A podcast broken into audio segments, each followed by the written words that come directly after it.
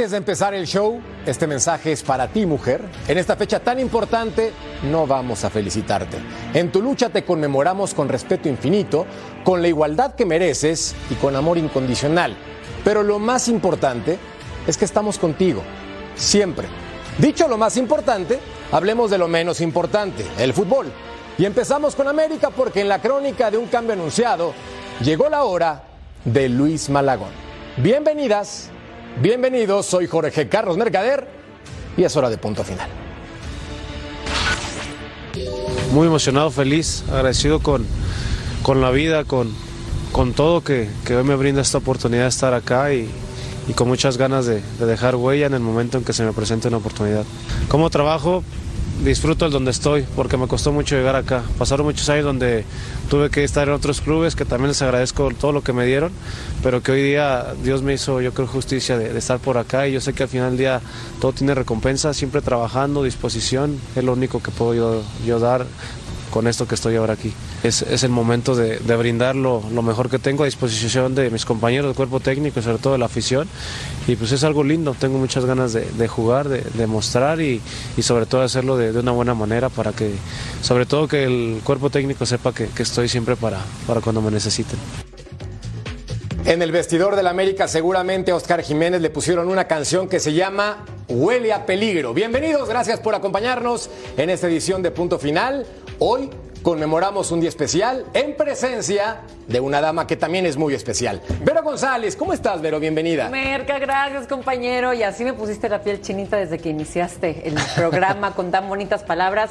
Y yo por eso también voy a aprovechar a felicitar a todas aquellas luchonas, trabajadoras, hermosas, reinas que saben levantarse cuando se caen. Todo este programa es dedicado para ustedes, mis hermosas. Y los saludo, compañeros, con mucho gusto. Mi Rodo, mi Beto, mi querido Ruso. Y bueno, con Merca, como siempre, un placer estar con ustedes. El placer es nuestro y también en esta mesa, don Beto Valdés. Betao. ¿Cómo nos, vemos, ¿Cómo nos vemos hoy? Hermano. Nos pusimos de acuerdo, ¿no? Bien combinados. Bien, gris. El color correspondiente de todos. Bien, bien. No les dieron ese uniforme. Ah, mira, también el ruso. Claro. Qué bárbaro, También. mi ruso. Un abrazo grande para el ruso, para Vero.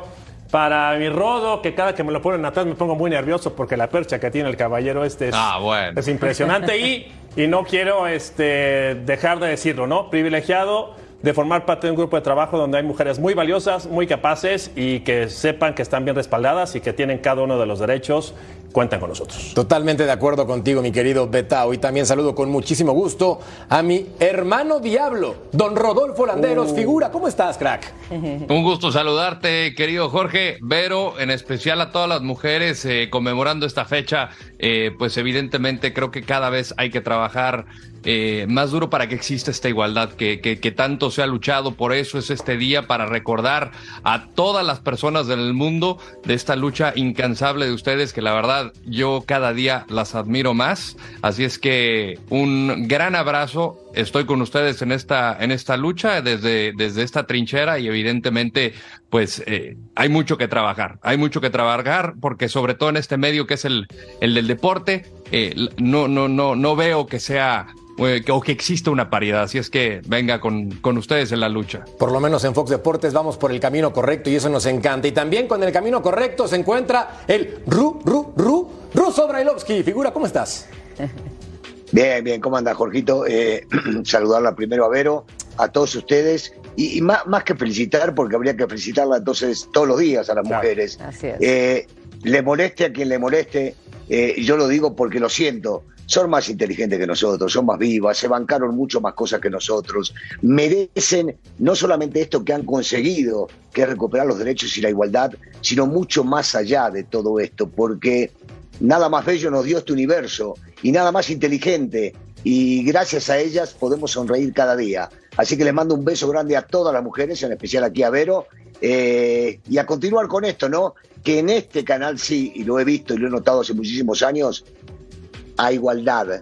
No importa el género si hay igualdad. Acá lo único que se valora es claro. lo que hay acá adentro, no cómo se ve.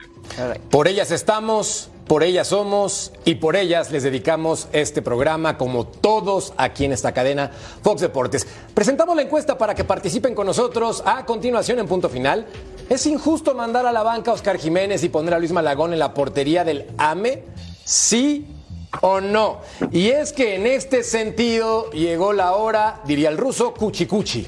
Porque hay rumores en la prensa, Era chuchi, en chuchi. todos No, no, lados. no, no, no. Ah, ¿no era para, cuchi para, para, cuchi? Es chuchi, chuchi. No es cuchi cuchi. Ah, es perdón. Chuchi chuchi. Bueno, chuchi. Potero Está- Potaro. está muy chavo, Potero ruso. Potaro, Y es lo aparte le mismo. tienes que hacer así, así. Ah, tienes razón. Va Está de muy nuez. chavo, ruso, está Va muy de chavo. nuez. Llega la hora chuchi chuchi.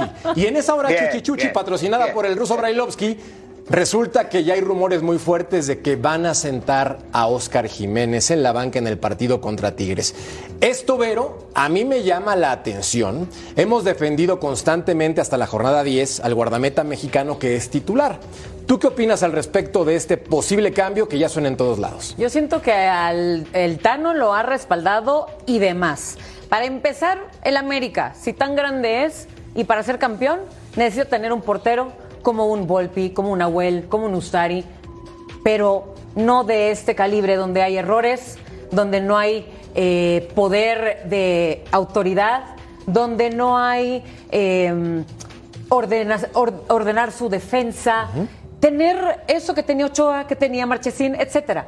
Pero si tú quieres ser campeón América, tú tienes que tener un portero de esta calidad. A mí desde que entra Jiménez, qué bueno que le dieron la oportunidad, pero no se me hace un portero del peso de un equipo como el América. Y sí, sí lo voy a decir, Rusito, uno grande como el América. Pero a mí se me hace justo que así como es el fútbol, como un director técnico, cuando no funciona, pues adiós. Un jugador si no te rinde, banca o adiós. Ahora un portero, si no te está funcionando, se va a la banca y se le da oportunidad justamente al otro portero que tienes. Por algo lo trajiste, ¿no? De acuerdo, hay varios guardametas mexicanos que están entre la lista de los más caros, incluido Carlos Acevedo, un Sí, jugador señor. que ha levantado la mano constantemente, incluso con selección mexicana. Ruso, según Transfer Market, portal especializado en transferencias, Oscar Jiménez es el segundo portero más barato del fútbol mexicano en la primera división. Pero veamos entonces los que más cuestan.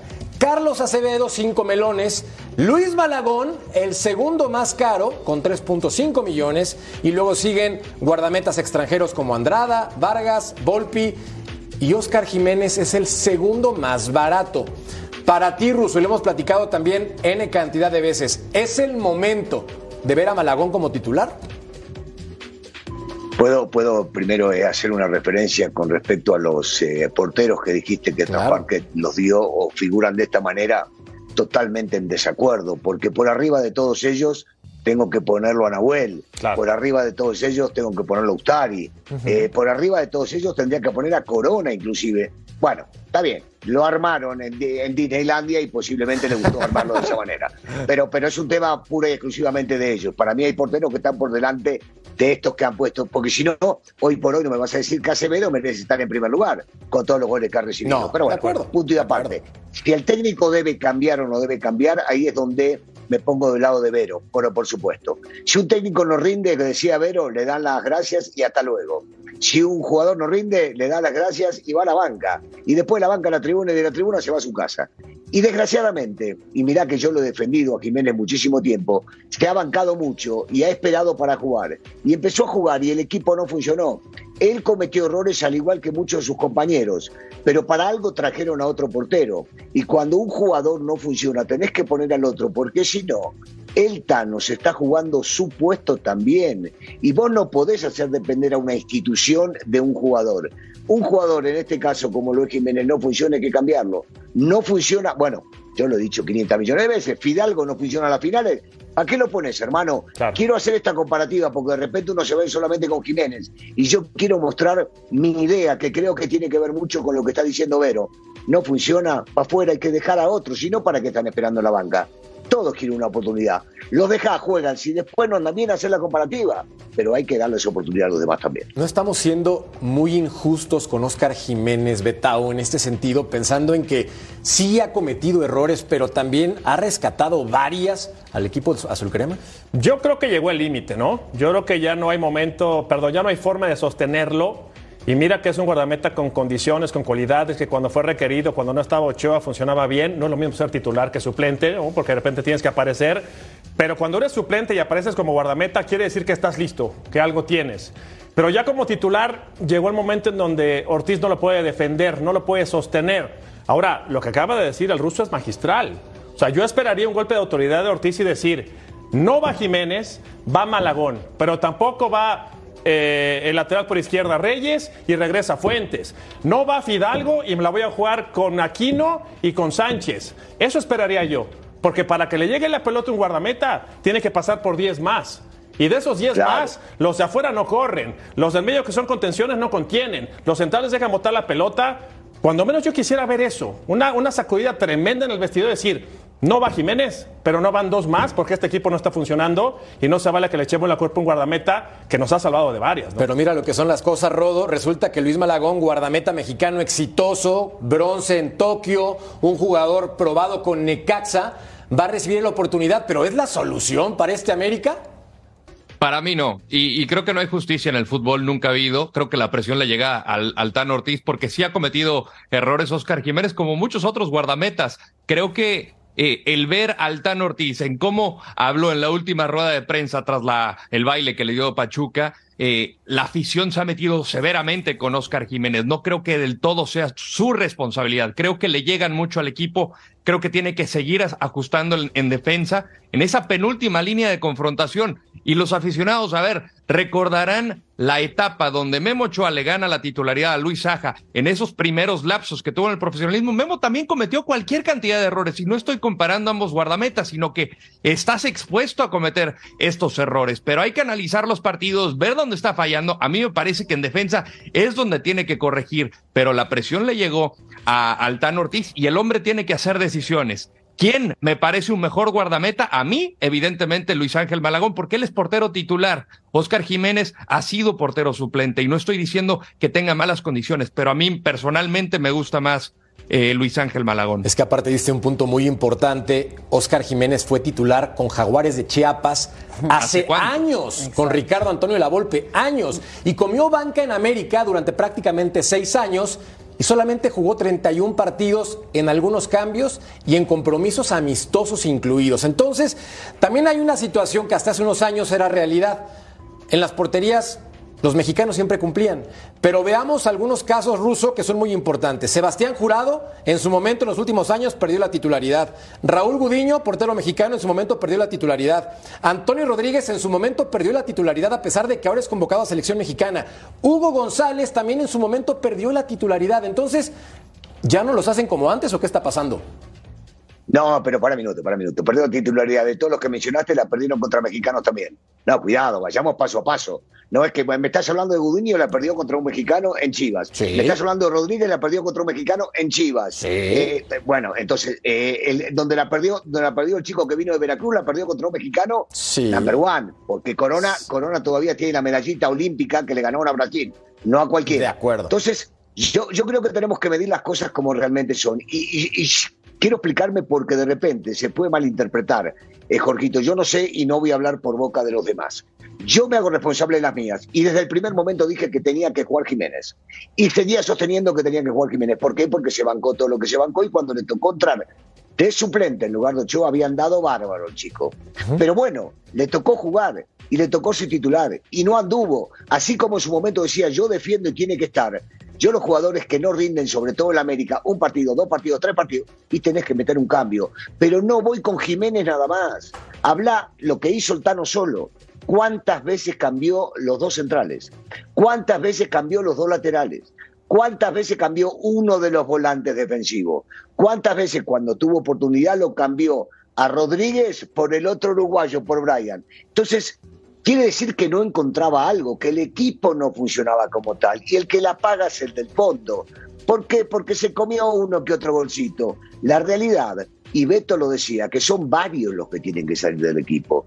Jugador que no funciona en el América, le das una, dos, tres, cuatro, y para afuera, hermano, está esperando otro para jugar como en su momento. Le tocó a Naveda, que Naveda apareció, jugó tuvo la desgracia después de lesionarse porque no le sacaba a nadie el lugar. Entonces seamos justos con todo. Si van a haber cambios, que se hagan los cambios necesarios, que no solamente se la echamos a uno, a él o a Layún, que fueron los más abuchados por el público. No, hay varios más que no están bien. Claro, y, y, hablando de abucheos, justo a mí lo que me impactó fue el partido pasado, tanto cómo abuchaban a Jiménez y cómo coreaban para que Malagón ya estuviera jugando. Y ahora, el Tano para consolidarse tiene que ser campeón. Mientras no, también va a ser abuchado al final por la afición y también va para afuera en un, en un momento. Tiene que haber cambios, tiene que haber decisiones y sobre todo cuando la gente, tu afición, te lo está pidiendo a gritos. Pero sabes qué también, Vero, y, y, y, le doy fuerza a tu comentario, a lo que dice el ruso, el análisis no es profundo. Y muchas veces gran parte de lo que vive el futbolista viene desde fuera. Muchas veces el movimiento, ¿de dónde nos enteramos de la información? ¿A través de qué? De los medios de comunicación, claro, de las redes sociales, redes del periódico escrito que cada vez hay menos. Entonces se genera una cadena interminable de crítica destructiva y ¿qué hace el aficionado? Ah, sí, es malo. Ah, no, es el peor. Ah, es malísimo. Oye, tú escuchas al ruso Velowski decir, ¿sabes qué? Oye, Valdés no funciona. No funciona Valdés. Llegó de refuerzo. Fidalgo no funciona. ¿Por qué no abuchan a esos? ¿Por qué al portero?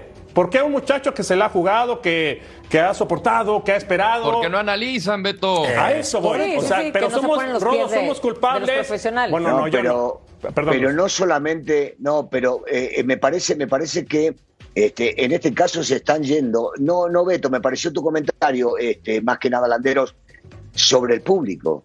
Yo no hablo del público. No, claro. medios de el público está en su derecho. Claro. El público está en su derecho de abucharnos o de aplaudirnos dependiendo de lo que hagamos en la cancha. Para mí, punto y aparte, el periodismo, y ustedes son periodistas y son importantes hace mucho tiempo, saben que toman una tendencia de vamos sobre esto y lo hacemos pelota. Porque yo no escucho por lo general, y no hablo solamente de ustedes, hablo de todo. Yo, yo, yo englobo al periodismo y cada uno le quedará el saco o no.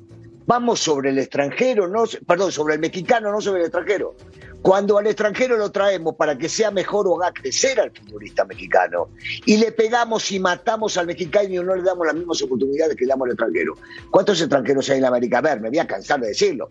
¿Qué hizo Roger Martínez para seguir mereciendo estar en el América? Díganme nada más, ¿qué hizo? No hizo absolutamente nada. Y yo doy nombre y apellido porque me la banco. Y no tengo ningún problema y a mi edad no le tengo miedo a nadie. Y digo lo mismo de Fidalgo, que durante el torneo es un mago y llega a las finales y no ha aparecido en las finales. Y vos traes un extranjero para eso. ¿Y a quién matamos? A Jiménez. ¿Y a quién matamos? Al chico nuevo, Naveda. O lo matamos al lateral derecho. O ma- Siempre y cuando sea mexicano. Con los extranjeros no nos metemos. No, hay que darle tiempo. Porque los directivos los trajeron. Déjense de embromar. De una vez por todas, por Dios. Hablemos las cosas como realmente son. En América hay que ganar.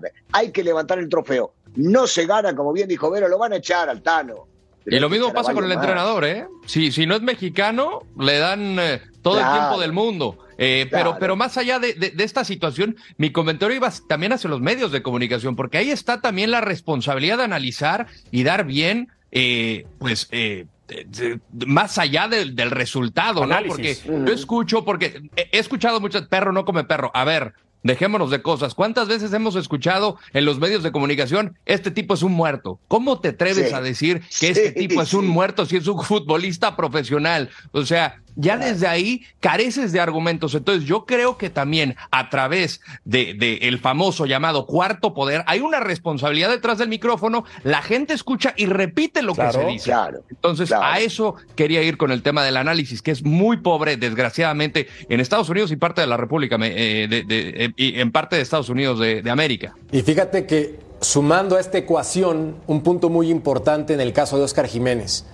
Hace unos días sufrió un tema familiar muy delicado. Y obviamente la cabeza de un futbolista puede tener mil cosas menos fútbol, porque también son seres Ajá. humanos. Claro. Y no quiero yo tratar de poner el escudo para defender a Oscar, pero también seamos empáticos. Atravesó una situación muy delicada que seguramente el cuerpo técnico tendrá conocimiento y ellos sabrán cómo manejarlo. Veamos la encuesta aquí en punto final para que ustedes decidan qué está ocurriendo. ¿Es injusto mandar a la banca al guardameta Oscar Jiménez y poner a Malagón? Pues el 59% dice que no, que no es injusto. Y en la tribuna del Azteca se escucha el grito de Malagón, Malagón, que él no tiene la culpa, Betau. Él está haciendo su trabajo, que es esperar. Y cuando le toque por X o Y, a hacer su chamba. No, y ahora se van a poner sabrosos los, los guamazos, ¿no? Como se dice por ahí, porque le toca debutar con Tigres. Vamos a esperar que tenga una buena actuación, porque siempre se le desea bien a, al futbolista, ¿no? O al ex compañero de profesión. Nunca me ha gustado pegar al futbolista, es una realidad. Eh, y ojalá que le vaya bien, porque se viene Bravo Tigre, se viene Clásico. Y luego se viene el Clásico. Pero, pero. Beto, Sí, señor. Beto, Beto, Tigre, Tigre viene más o menos. O Yo- sea, yo Tigre se- comparto. No, si no, pregúntale a Vero. digo. Sí, sí, Pero- este, eh, digo, acá ahora la besos. yo también te amo. Él yo quiere besos, él quiere besos. Él no Ah, quiere bueno. pelea. ¿Sabe no cómo pelea. conseguir el beso de Vero? Qué bárbaro, Ruso, qué bárbaro. Ah, bueno. No, no, se- mira, se mira, viene- hasta me sonrojo. Mira, mira cómo me. Bueno, pero está Pero bien. tiene esta- Pero sí tienen la razón, Rusito. Y a ver, sí somos clientes frecuentes, por decirlo así, los Tigres y el América. Claro que es un muy buen reto en caso de que lleguen a poner a Malagón, eh, ahora sí, como, como titular para este partido. Y pues bueno, no sé qué opinan ustedes, compañeros, pero ya si, si un Chima Ruiz eh, empieza a ver a un portero nuevo, ¿qué harían? ¿Qué harían ustedes? Ustedes profesionales, ustedes que han jugado. Pegarle. ¿no? De Que todos América lados. y Tigres es lo mismo, ¿no? Se comparten jugadores todo el tiempo, visten de amarillo, es lo mismo, ¿eh? Potero, Potaro, igual. espero que hayan grabado lo que dijo, ¿eh? Dijo que los Tigres son clientes del América. Está grabado, ¿eh? ¿Productor, la grabaste? ¿Clientes Se dijo frecuentes? cliente del América, ¿eh? Que somos clientes frecuentes, eso dije. Y lo reconoce con Ah, no, categoría. pero pero la, ma- la mayoría de los equipos son clientes del América. A excepción del Toluca, que siempre cena águila. Pausa y volvemos a punto final.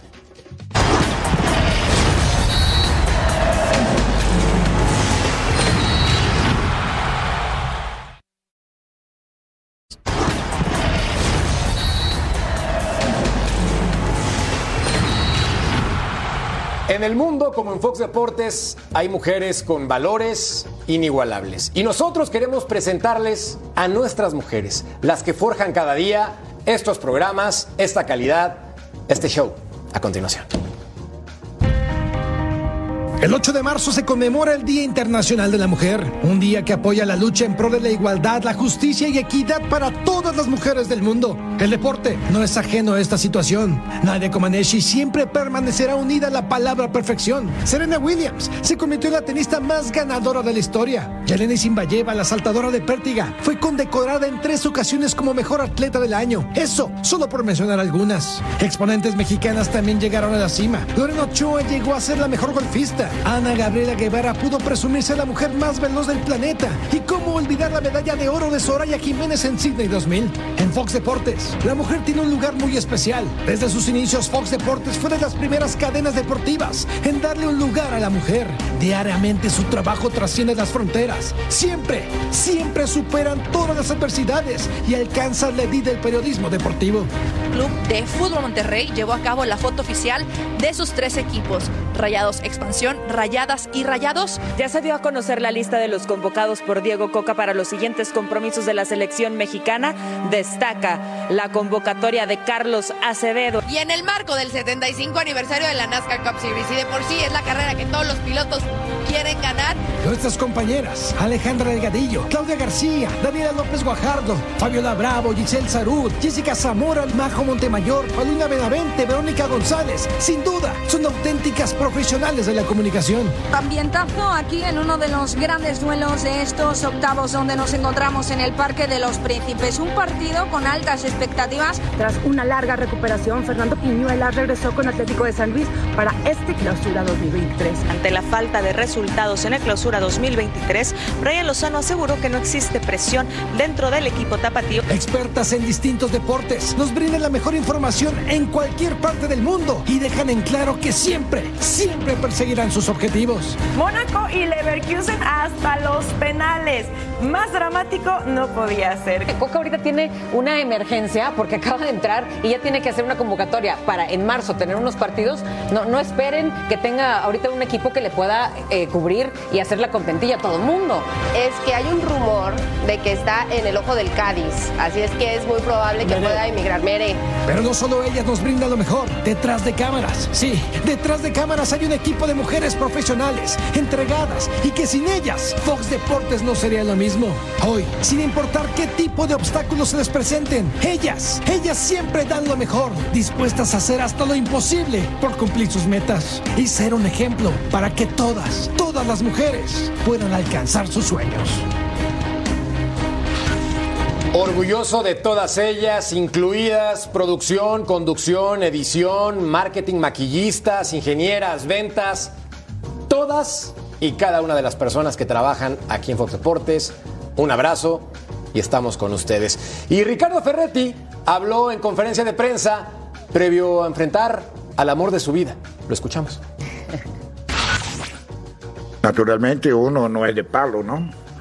O sea, pasé 17 años en Pumas y como mencionas, sabes que hay un cariño recíproco, pero somos profesionales. Ni ellos se van a dejar ganar por el cariño que me tienen, o sí, no creo. Ni yo tampoco. Ni yo tampoco, o sea, y vamos a buscar naturalmente, o sea, el triunfo los dos las dos instituciones. Pues si de Rafa, pues sí, estuvimos juntos hace un tiempo atrás, ahorita ahí está trabajando con Pumas, haciendo un muy buen trabajo, pero la amistad que hay, pues tampoco, igual que los equipos, cada quien va a buscar lo suyo. Rodo se va a enfrentar a su ex, el equipo universitario. Obviamente el corazón está de por medio, pero argumenta, ya te olvidé, no hay ningún problema, sigo adelante y voy con el Cruz Azul. En este sentido, ¿crees que está en riesgo el puesto de Rafa Puente Jr. para este compromiso? Yo creo que sí, pero al final hay que recordar la, la, situación y hablamos del análisis, ¿no? Es un equipo que concede goles, es la de las peores defensas del torneo. ¿Qué tanto responsabilidad de Rafa? Claro que existe, eh, pero ¿cuántas oportunidades genera al frente y, y, no son capaces de capitalizar? A mí me parece que te pones a comparar ambos planteles, Cruz Azul es amplio favorito. Más allá de la experiencia basta que tiene Ricardo Ferretti, conoce bien a, a Rafa, lo tuvo de auxiliar en Juárez. ¿Quién iba a decir que se iban a enfrentar en este derby capitalino justamente ambos entrenadores, ¿no? Pero yo creo que tiene la, la, la, la, la, la ventaja el Tuca y la situación de, la, de, que está en esta delgada línea, Rafa, pues es con base a lo que sucede en el fútbol mexicano. Es de mecha corta, lo platicamos con el ruso. Generalmente tiene un menos margen, un, un menor margen el técnico mexicano que por cierto le dieron un contrato de seis meses. ¿Qué va a hacer Mejía Barón? O sea, al final vas a dar un golpe de timón, ¿a quién vas a traer? Creo que hay opciones. Cierto, deben de pensar en un plan B, pero a todas luces el puesto de Rafa corre, corre mucho riesgo. Porcentaje de efectividad de Rafa Puente Betao abajo del 34% sí, como entrenador de primera división. Entonces, sí. también para defender un proyecto necesitas entregar resultados. O sea, más allá de las variables que son lógicas de lo que dice Rodo y tiene toda la razón, también pongamos sobre la mesa los resultados del equipo de Pumas no está dando. Mira, si quitamos ese porcentaje, si borramos el pasado, que el pasado condena, dicen por ahí, uh -huh. eh, hoy, y comparto lo que dice Rodo, ¿no? El análisis. O sea, yo digo, ¿tiene un plantel aceptable? Me parece que sí. ¿Se podría defender mejor? Me parece que sí. ¿Por qué? Porque está Sosa. ¿Por qué? Porque está Freire y está el Palermo Ortiz. Que de repente juega con dos chavitos, si no están los chavitos está el Drete. Llegó Molina para la contención, está meritado y hacia el frente no es cualquier cosa, ¿eh? Lo que tiene adelante me parece que tiene argumentos como para que fuera el equipo más, más sólido, pero no llegan los resultados. Afortunadamente para Rafa y no, es que hoy está metido en la decimoprimera posición. Está dentro quizás de lo que le han de haber pedido, porque pues ¿qué le pides a un técnico con seis meses de, de contrato? Eso sí. A un Pe punto del octavo. Correcto. Correcto. Pero dices, caray, pues no llegan los resultados, no llegan los resultados, viene la presión. Y hoy yo comparto con, con Rodolfo, ¿eh? yo creo que si no le gana Cruz Azul, ya ni siquiera empate. Si no le gana Cruz Azul, me parece que se va a mover el timón. ¿Coincides, Vero? No sé, no sé si se pueda mover. Eh, yo digo que sí le van a dar esa oportunidad de seis meses. Le dieron a, a, Él llegó con muchas ganas y a presentar un proyecto que sí no se está dando hasta el momento, pero todavía queda. Un poquito menos de, de la mitad de la temporada, sí. Pero todavía quedan fechas y donde ahorita en esta posición, a mí no se me hace nada grave todavía el que ahorita ya estés considerado, al menos en el repechaje. Y lo siento, señores, para el fútbol, acuérdense, aquí es, es sumar o meterse de panzazo de como quieran, pero es meterse. Y yo creo que, este Rafa sí, sí, puede acabar el torneo. No está llenando el ojo de mucha gente, pero sí lo acabaría. Es que mira, Russo, los próximos cinco partidos de Pumas para ver el calendario y entender qué tan crítica o no puede ser la circunstancia. Cruz Azul, pues también está golpeado igual que ellos. Luego va contra el campeón Pachuca, visita a Querétaro, luego Atlético de San Luis. Y ya quítenle tres puntos contra Toluca en la jornada 15. O sea, está ruda la cosa. Está bien, está bien, está bien. Vos, vos, vos seguí, vos seguí adelantándote a los resultados previos que se jueguen. Eh, yo, para mí es totalmente injusto que se esté pensando en echarlo o darle este último partido. Primero me molesta cuando empiezan a circular versiones las cuales dicen por qué estas salen de adentro de las instituciones, en este caso de Pumas, si no gana el fin de semana lo echamos. ¿Para qué presionas? Si no gana, termina el partido y lo quisiste echar, decir que lo echaste y se acabó. ¿Para qué más presiona un equipo que está presionado? Punto uno. Punto dos. Si lo contrataste por seis meses, era para algún tipo de resultados muy mediáticos, pero muy cortos de entrada.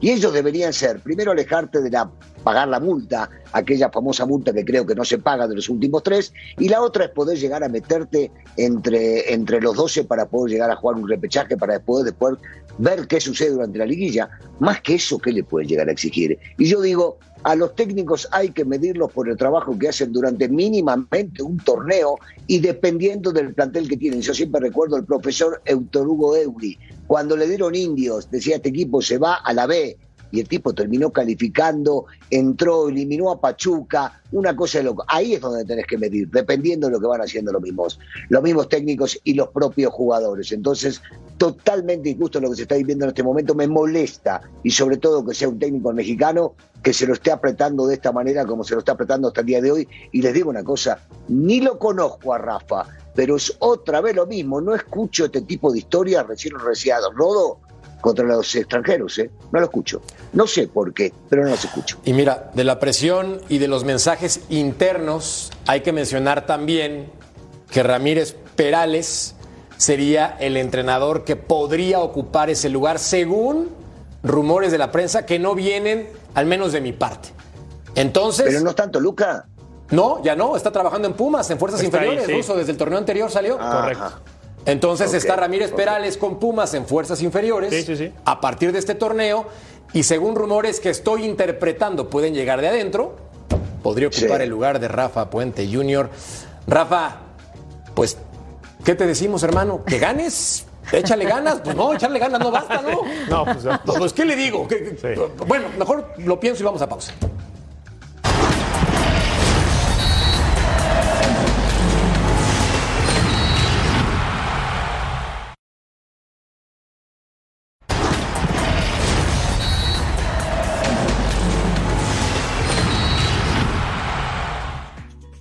Sí, importante, importante. Son, son series donde es indispensable eh, dar ese primer paso de, de buena manera, firme, sabiendo de que todavía restan 90 minutos que van a ser exigentes, que, que van a ser demandantes, pero con la tranquilidad que son en nuestra casa, en condiciones que, que estamos mucho más familiarizados. Entonces, en ese sentido, creemos que hoy dimos un, paso importante, pero bueno, eh, teniendo en cuenta que, que todavía eh, la serie está abierta.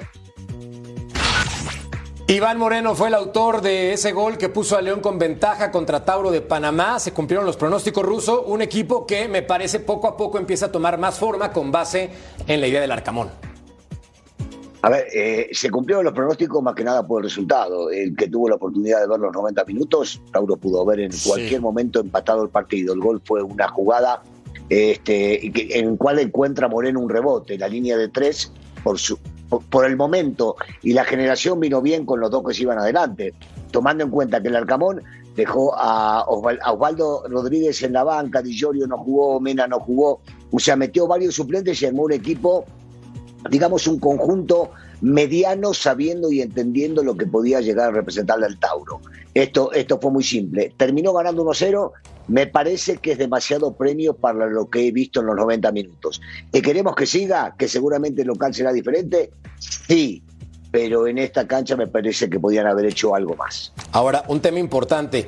Recordaban el torneo anterior cómo la Champions evolucionó quitando el gol de visitante y lo mantenía la Conca Champions. Ahora la Conca Champions, con base en la FIFA, también aplica el mismo criterio. Fuera el gol de visitante. Y en ese sentido, mi querido Betao, ¿crees que ya está escrita esta eliminatoria o pensamos en alargue? No, no, no lo creo. Yo creo que León, León se hace muy fuerte en casa. Es un estadio muy complicado y no sé si lo lo pueda confirmar el ruso, ¿no? Es de los estadios más complicados Sí. con afición. Uno habla del volcán, por ejemplo. No, señores. Jugar en León es tremendo. Y esa ventaja que es mínima, yo creo que la puede superar, considerando también lo que acabas de comentar tú y lo que comenta. Nah, en el volcán es más fácil, estoy de acuerdo con vos. Sí, no, pues, de verdad, se siente más la presión en León que, que- que en el volcán, se siente mucho más en León. Y mira, no metió algunos titulares, entonces yo creo que por ahí León puede cerrar, ¿eh? Pero, Compañero, ya, ya me, ya me no, la no, es que ya por me prendí yo. No, Imagínate. Por favor, dime, eh, ¿tú crees que se siente más la presión en el no camp que en el estadio No, sabemos, sabemos que hay de estadios a estadios y sabemos que el volcán no para de eruptar en todo el partido. Así que los cánticos, la afición tan pesada, eh, eh, opaca, opaca al, al- al rival y sabemos perfecto que un Bueno, volcán es muy depende, pesado Berito, para de- depende, no, no, nos tocó, nos tocó jugar a Beto y a mí, digo, por eso yo me imagino que por un tema de referencia de lo que nos ha tocado, cada uno de los dos hablamos. Eh, era mucho más difícil en la época que me tocó jugar, enfrentar a León en su cancha que a Tigres en la suya. Ya llovió, Ruso, Eh, era la televisión en blanco y negro también, no seas así, ya llovió. No, y la pelota, y la pelota era cuadrada. Sí, pues pero sí. te digo lo que pasaba con el tema de la afición. Digo, más que nada, más que nada por eso. Y me tocó desde técnico ir a una cancha y la otra.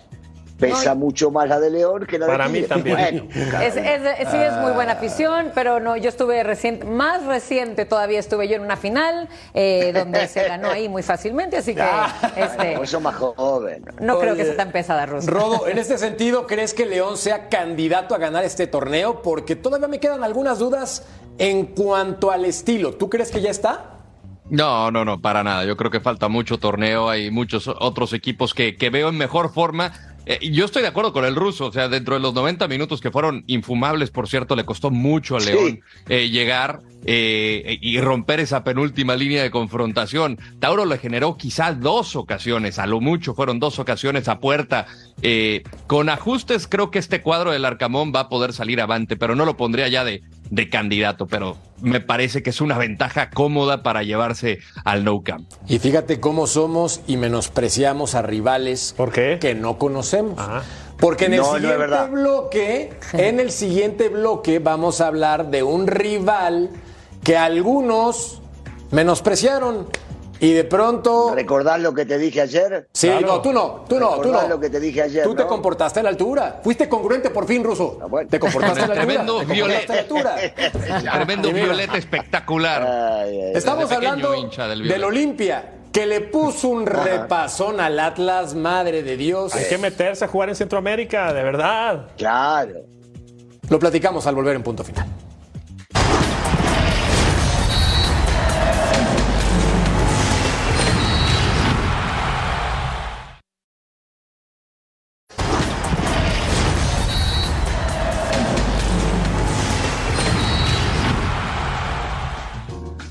Olimpia en casa, el líder de su competencia con un total de 27 puntos, 8 ganados, 3 empatados, 0 perdidos en casa.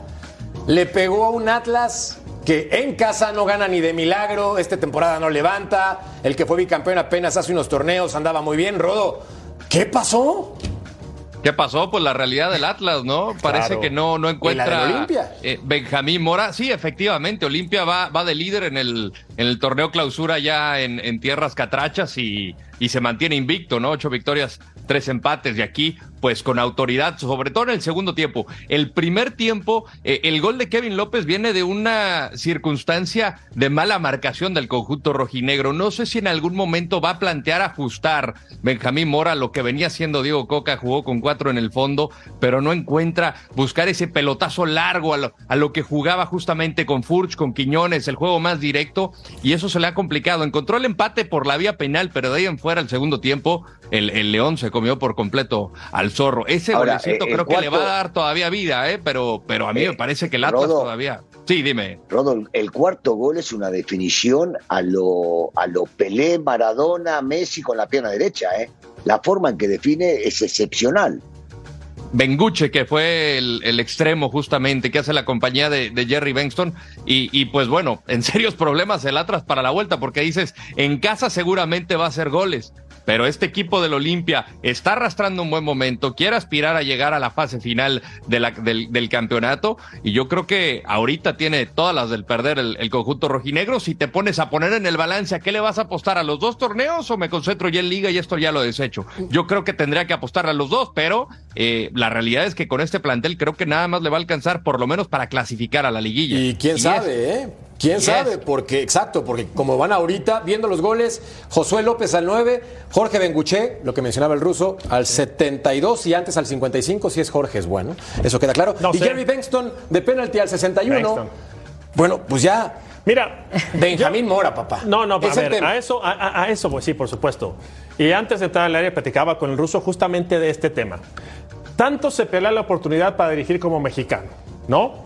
Pero no puedes pecar de inexperiencia. ¿Por qué? Porque, bueno, sabemos que Benjamín fue campeón en Malasia y, y, bueno, cualquier cantidad de títulos y todo.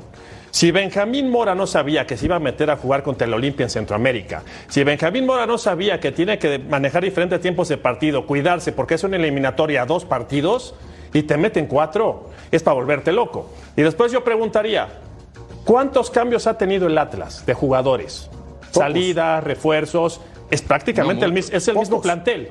Entonces, Llegó si, a ser la mejor defensa del torneo. Si te estaba sí. funcionando, Rodo, Vero, Russo, Jorge, la misma fórmula, tírate para atrás. Sí. No importa si es línea de 5, si es línea de 4, tírate para atrás, tírala para frente, que la retenga Furch, que pase Quiñones y defiéndete. Son dos partidos, te meten cuatro de visitante. ¿Sabes cómo regresa? Regresas muerto. Dices, no le entendimos a esto. ¿Qué? Debuten con Cacafe. Ojo sí, para el Atlas. Exacto. ¿Mantienes muy, a Benjamín Mora? Muy amargo debut, pero también, oigan, tenemos que ver la gran diferencia de estos dos equipos.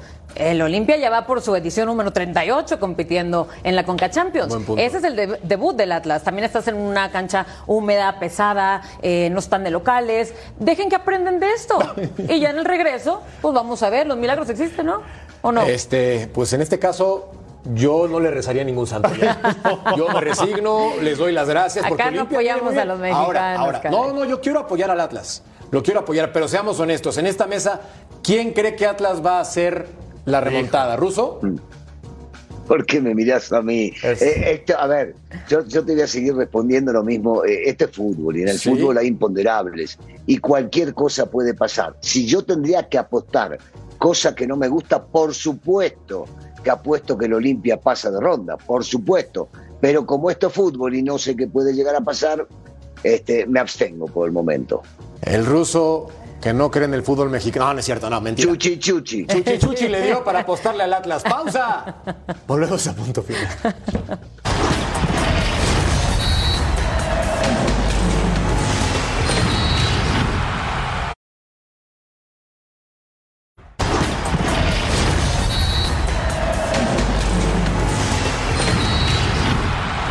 La Conca Champions a la Champions. Venga. Entiendan mi sonrisa. Es que el fútbol me encanta de todos los sentidos. Y entonces tenemos que platicar del Bayern Múnich que eliminó al PSG. Resulta que en el partido de vuelta con ventaja para el club alemán, mi querido Betau, pues no pudo. Tuvieron una oportunidad del primer tiempo, una Correcto. muy clara donde se equivoca Jan Sommer de forma grosera sí, sí, sí. y rescatan en la línea. Pero fuera de eso, ¿cómo extrañan a Neymar, no? Eh, sí, extrañan? sí, ¿Qué les falta? Yo, creo que, yo, creo que, yo creo que no. también extrañan a, al Messi de hace unos tres o cuatro años. Ya, no. ya le cuesta trabajo. Eh, no hizo mal primer tiempo el, el PSG. ¿eh? Siguiendo el partido no lo hizo mal, a grado tal que tuvo ese error el guardameta Sommer, que le pudo conseguir la anotación el equipo parisino. Pero a partir de ahí como que los despierta al equipo alemán, porque no puedo decir alemán, está lleno de cualquier nacionalidades. Y empieza a mejorar, empieza a tener llegada, empieza a recuperar la pelota, empieza a incomodar al rival. Y al segundo tiempo es evidente que juegan con la desesperación, la necesidad del PSG y lo aprovecha muy bien el equipo del Bayern, ¿no? Que a través de un error también consigue el 1 por 0 cuando se equivoca Berratti en la Fíjate, salida. Beto, Beto sí. que, que, el jugador más peligroso del PSG termina siendo Ramos con dos cabezazos. Sí, sí. en el segundo tiempo, sí, claro. No, no, no ofreció, no ofreció demasiado como equipo. Eh, coincido contigo que esperaban o quieren o se hace ya, ya, el Messi de hace tres o cuatro años no va a volver a ser, por supuesto por un tema de edad y el chico se ha consagrado ahora saliendo campeón del mundo. Mbappé no puede llegar a jugar solo claro. eh, y se demuestra la diferencia entre un equipo como equipo y el otro que espera alguna fisura o que las individualidades puedan llegar a desequilibrar. La diferencia está muy grande, está muy marcada entre un equipo y el otro. Eso está muy claro. Hay un detalle importante. ¿Crees en el ADN ganador o perdedor, mi querida Vero? Porque el PSG es un equipo perdedor en Champions. Sí, Perdón, pero es- lo es es. lo Es que un equipo realmente perdedor. Totalmente, y por eso te iba a decir que no creo que extrañen a Neymar, porque de hecho ya llevan dos temporadas seguidas de la Champions donde no pasan de octavos el mismo tridente, que es Mbappé, Messi y Neymar.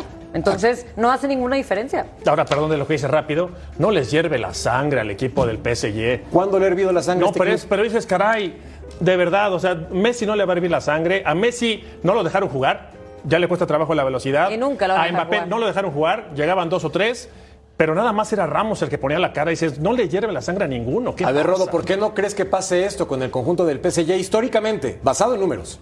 Pues por eso, ¿no? O sea, al final es un eh, cuadro que tiene extraordinarios futbolistas a nivel mundial. Es una inversión de 1.590 millones de euros. Eh, o sea, te pones a pensar en esta cifra y es escalofriante, ¿no?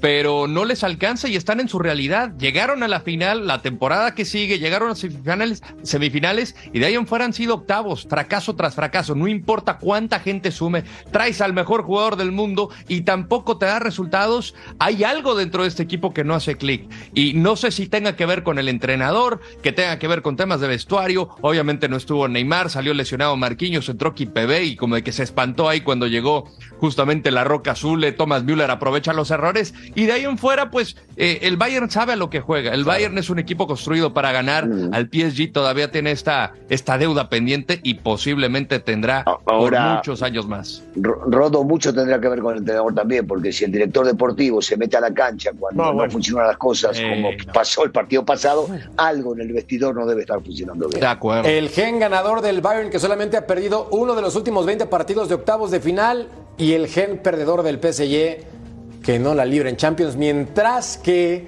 el equipo del Tottenham, hablando de otro rival, pues no le alcanzó contra el Milan de Stefano Pioli que sí avanzó. Pausa, volvemos a punto final.